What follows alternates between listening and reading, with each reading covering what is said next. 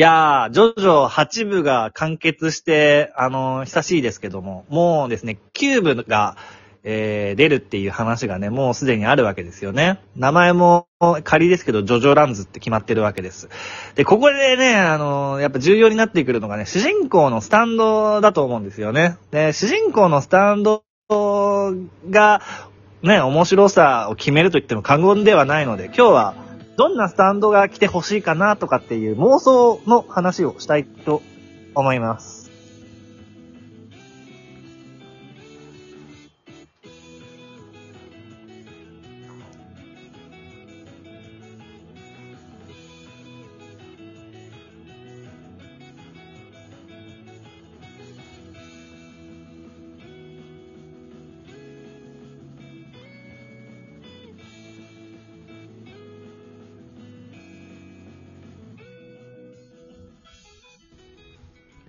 はい。はい、えーっと、ゲート大学のもたちのです。女そして子大学の学長です。はい。よろしくお願いします。っていうことなんですけども、どうですか？え、うん、どうって言われてもね。あの。ね、あのね、はい。そう、あのうんまあ、キューブの主人公の、まあ、当然スタンド使いだと思うんですけどね、しうん主人公。まあまあ、当然、そうでしょうよ。一応。はい。ででまあ、これまでもさ、まあ、主人公のスタンドこう、いろいろあったわけじゃん。スタープラチナから始まり、ね、うん。パワー、精密性のスタープラチナ、えー、物を直すクレイジーダイヤモンド、はい。生命を誕生させるゴールドエン、ゴールドエクスペリエンス、はい。えーと、糸、急に弱い感じになっちゃうけどね。糸になる ストーンフリーね。糸になるストーンフリー、えーと、爪を飛ばすタスク、うん。そしてシャボン玉を飛ばすソフトウェットと。そうだね。うん。うんどうですか？まあね、い、これ、まあ多分なんだけど、うんはい世界一巡してからやっぱね、回転っていうのがすごいキーワードになってるんですよ。回転とか円とかね。そう。確かに確かに。だからね、丸いスタンドが出ると思う。丸いスタンドがまた証拠にもなく出てくる。うん。丸系スタンド。うん。丸系スタンド。うん。いやね、なんかね、あの、ソフトアンドヘッドってさ、どうだった？正直。ちょっと微妙じゃなかった？いや、まあ出た時はね、シャボンって、まあ、シーザーリスペクトっすかっていうね、感じと、あとまあ、見た目がかっこ悪いよね。なんか。まあね、見た目かっこ悪いよね。ううんん腕がね、どんどん細くなってるんですよ。そう、腕がどんどん細いし、耳のところが星型になって、星型の、あの、金チャーメみたいになってるんだよね。そうそうそうそう。そういうね、まあデザインになりつつある中で、まあ、うん、まあ似たような、できれば原点回帰でね、やっぱこう、ムキムキマッチョマンみたいな、うん、スタンドに憧れるというか、欲しいですけれど、あと、まあ成長するスタンドだね。うん、きっと。ああ、そのジョニーみたいに。うん。ソフトウェットもそうじゃん。なんか。まあね。まああれは謎解明してった感かな、どっちかっていうと。うん。だけど。いやね、俺がね、あの、何を？思うのは、はい。ソフトウェットって、能力ちょっと詰め込みすぎじゃないっていうか、なんか、あの、解釈次第で何でもできるくないっていうのあるじゃん。まあまあ、そうだね。奪うって何をだよっていうね。何でも奪えちゃうのそうあのってシャボン玉で、なん、なんか奪うっていうう。ん。その視力を奪うこともできるし、摩擦を奪うこともできるし、音を奪うこともできるし、っていう、ちょっとこう、何でもできちゃうよねっていうのが、ちょっとなんか、主人公のスタンドとしてどうなのかなって思ったわけ。うん。もうね、そんなんだったらスタンド能力も奪っちゃえよって感じだもんな。そ うそうね。うん、わかるわかる。うん、ちょっとね。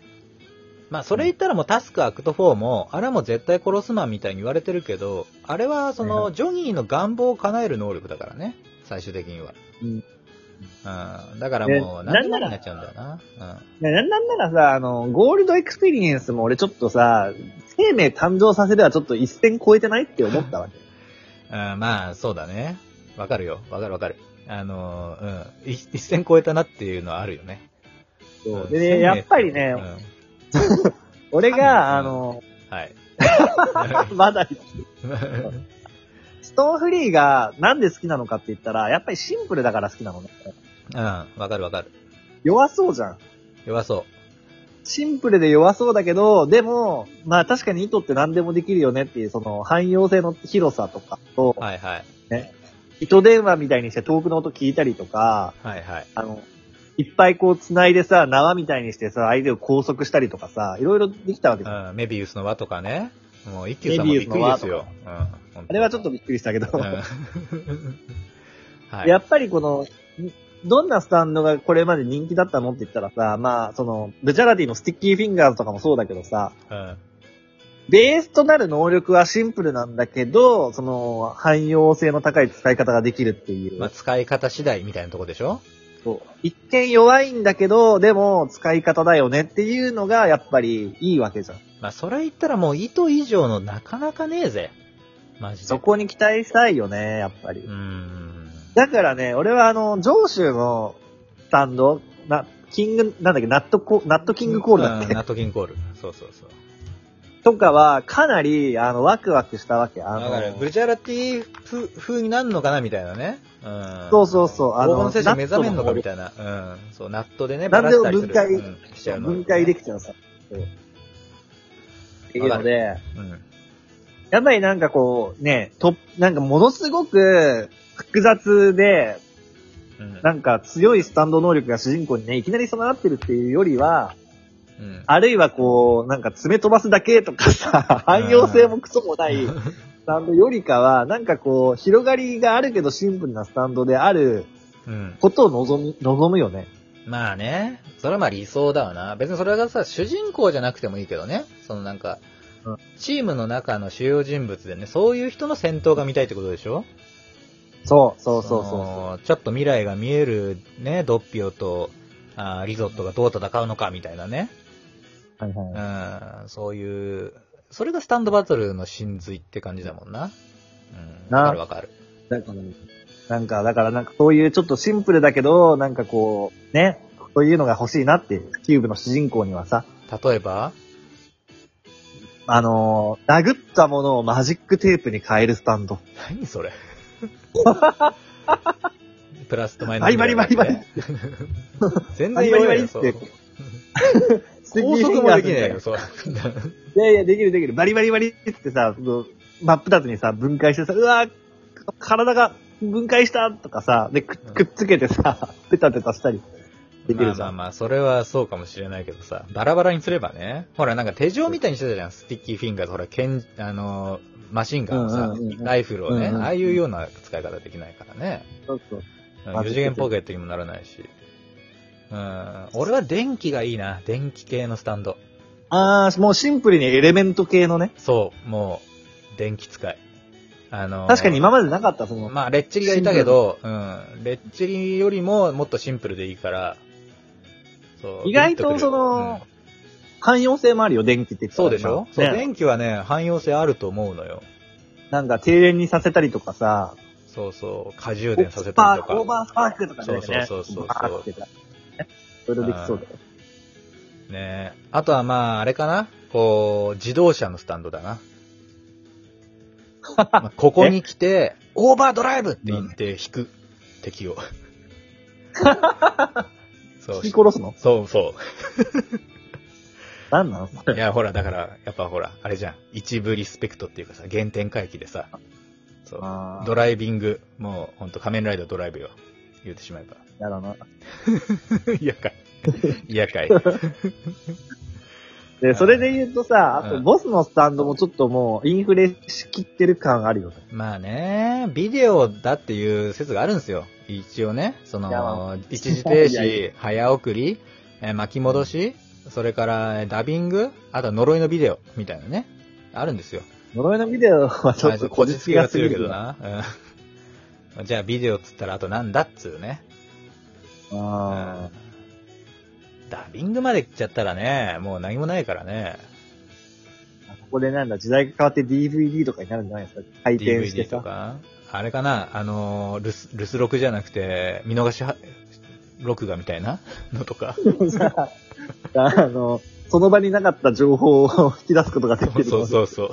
3D ブルースじゃん。そ確かに。ムーディーブルースだわ。アバッキオラスボスはちょっとね、熱いね。燃える。熱いな。うん。一巡した世界では闇落ちしきってるっていうね。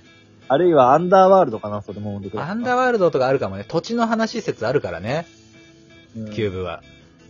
まあでもなんかもう、スケールがでかくなりすぎちゃっててさ、ボスのスタンド、まあねどんどんどんどん。極まってるからなパラレルワールドとうんパラレルワールドと、その、運にまで、薬剤とかにまではい。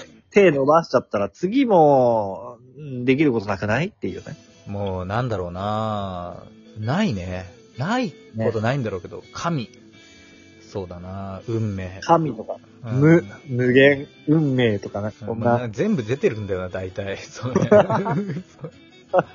なんだろうね、一番どうにもならない能力ってなんだろうね。能力というか、事象。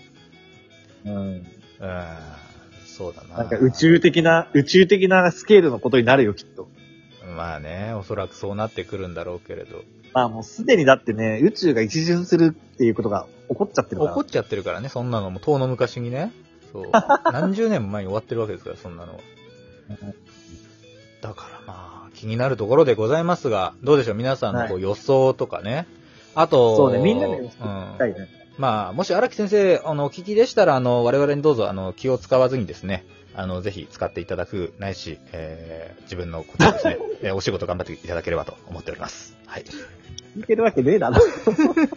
わからんよ。わからないから。お、音が切れた。ありがとう。はい。じゃあまた、しましょうね。はい。えーこの番組はラジオトーク、Spotify 等でね、えーやっております。えーラジオトークの方でライブもやってますから聞いてください。お便りも大募集中でございます。お待ちしております。はい。では、いつも聞いていただきありがとうございました。また明日、アリーベデルチ。さよならだ